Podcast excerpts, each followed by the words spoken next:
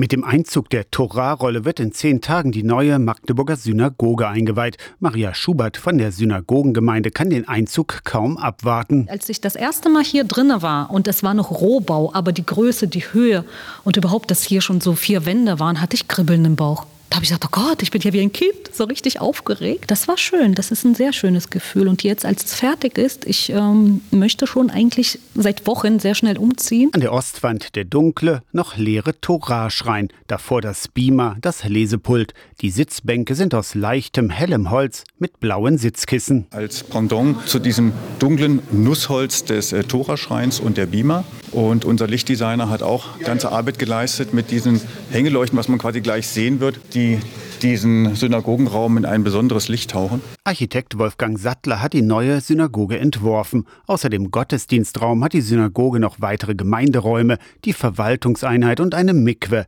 das Tauchbad für die rituelle Reinigung. Im nördlichen Bereich der Magdeburger Innenstadt zwischen dem breiten Weg im Westen und der Elbe im Osten gibt es eine Religionsvielfalt wie sonst fast nur in Jerusalem. Die neue Synagoge, in der Nähe des breiten Weges die Moschee, Oberhalb des Petri Förder an der Elbe die evangelisch reformierte Gemeinde, die evangelisch-lutherische Altstadtgemeinde und das neue Kloster der Prämonstratenser.